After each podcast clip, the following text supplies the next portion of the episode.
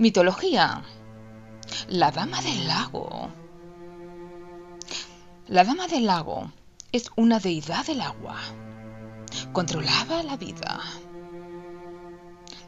Era conocida como Viviana, Niniano Nimue, pero Merlín prefiere llamarla la Dama del Lago.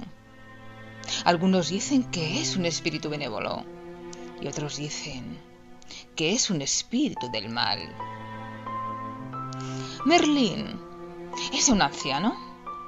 Conoce cerca de la fuente de Barentón, en Bretaña Nimue, y se enamora de ella de tal manera que accede a mostrarle el secreto de sus poderes mágicos. Nimue, para convencerlo, se ha convertido en su amante y anota las enseñanzas y las profecías del mago. Con los años, Nimue practica las artes a escondidas y se vuelve más poderosa que su maestro. Ella entonces aprovecha la confianza que él tiene en ella y lo engaña. Y lo encierra en una cueva, que no es más que una torre de cristal. O en otras leyendas, el tronco de un árbol. Nimue era la nieta de Diana la cazadora, hija del rey Dionás y aprendiz del mago Merlín. Cuando muere el padre de Lancelot, a mano del rey Claudas, la dama del lago rapta al infante Lanzarote. Se lo lleva a vivir con ella, bajo las aguas y allí Lanzarote se encuentra con sus primos.